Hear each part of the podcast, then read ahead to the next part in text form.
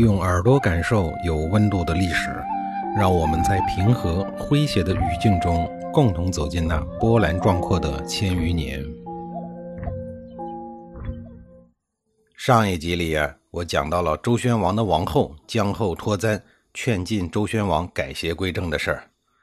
姜后、周宣王这对夫妻啊，大概没有想到，周王朝的宿敌、问鼎中原的楚庄王，有一个叫樊姬的贤妃。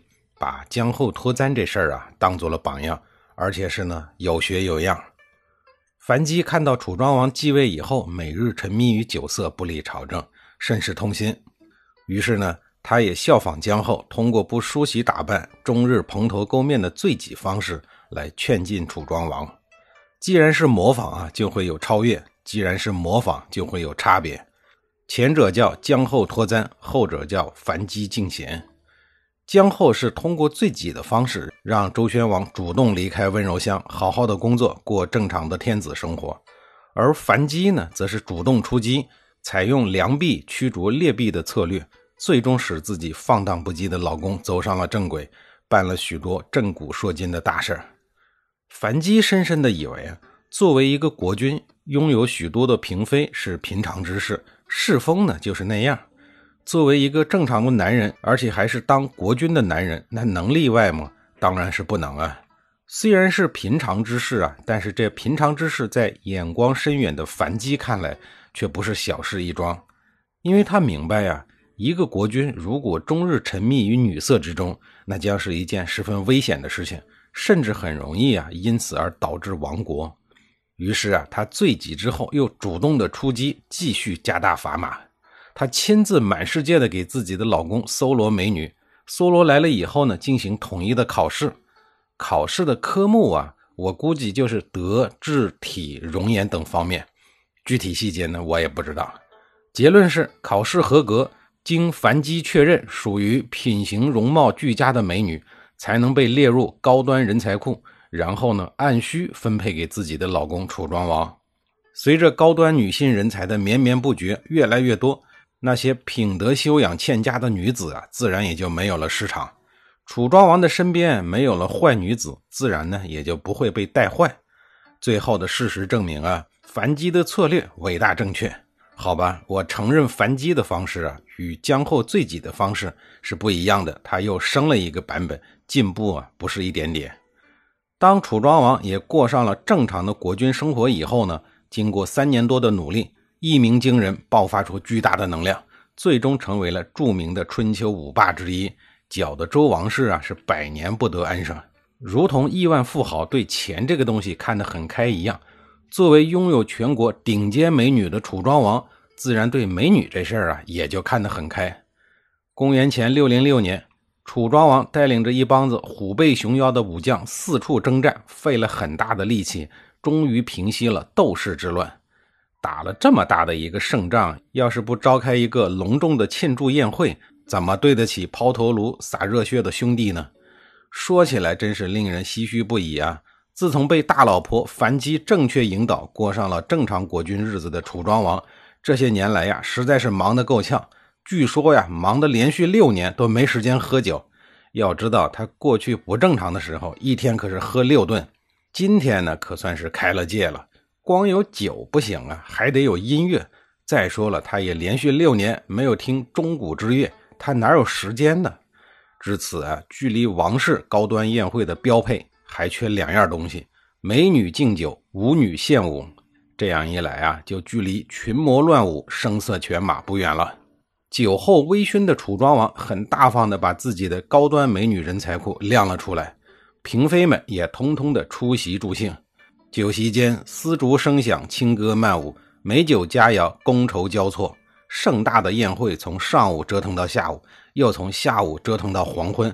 即便是这样啊，一帮人仍然没有尽兴。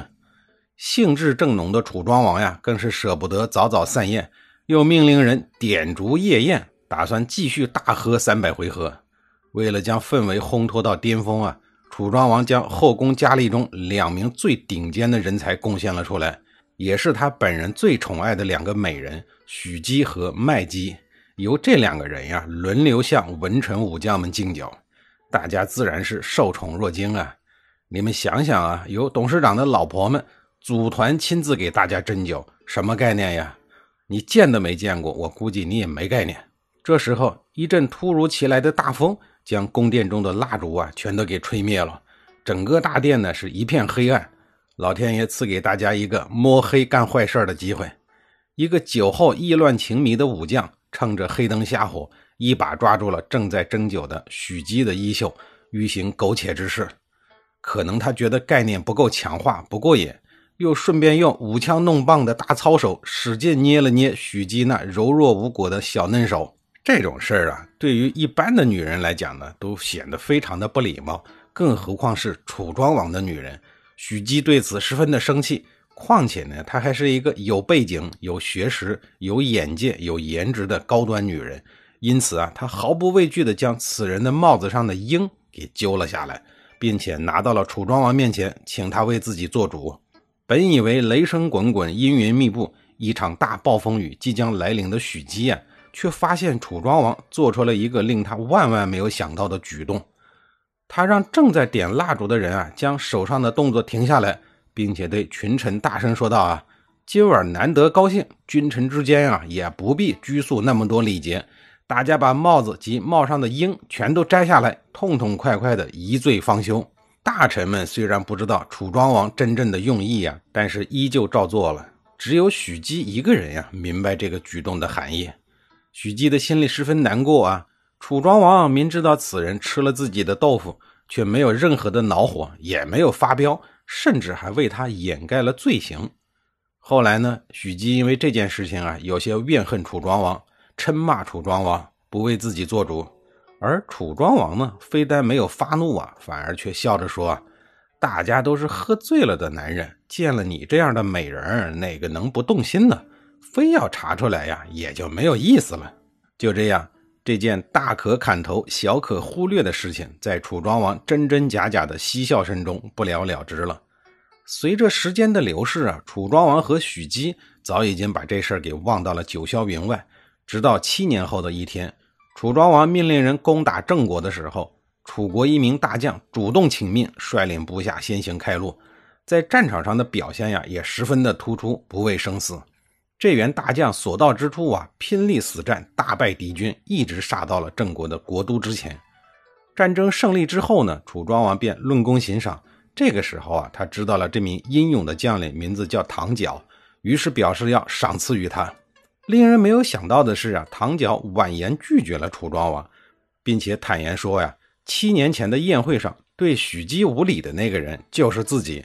今天之所以如此的拼命。就是想要报答楚庄王七年之前的不追查之恩，楚庄王对此十分的感动，本来就十分高涨的情绪啊，一下子飘到了巅峰。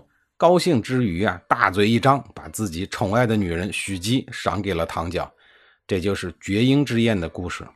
通过这件事情啊，我们不难看出，楚庄王必定是一个爱江山胜过爱美人的国君。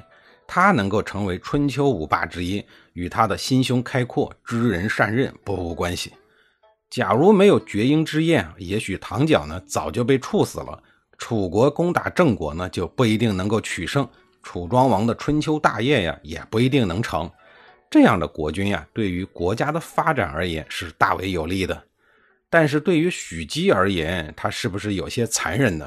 甭管残忍还是不残忍啊，反正这个事情呢已经发生了。在插播完学习周宣王姜后这对夫妻的楚国人反击的故事啊，那么在下一集里，我继续给您讲被爹坑的很惨，被儿子坑的更惨的周宣王的故事。